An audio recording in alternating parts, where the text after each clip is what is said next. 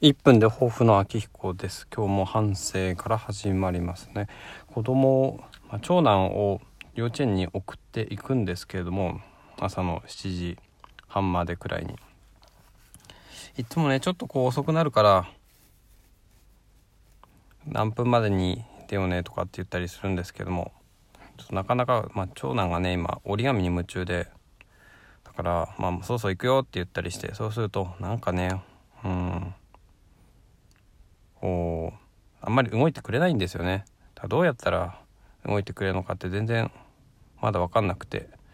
どうやってこうねニコニコね楽しく面白くそうやっていければいいなと思うのにちょっとねあの遅くなっちゃうとお父ちゃん嫌だよとかって言うとなんかお父ちゃん怖いとかってなんかなっちゃってね本当に。もっとね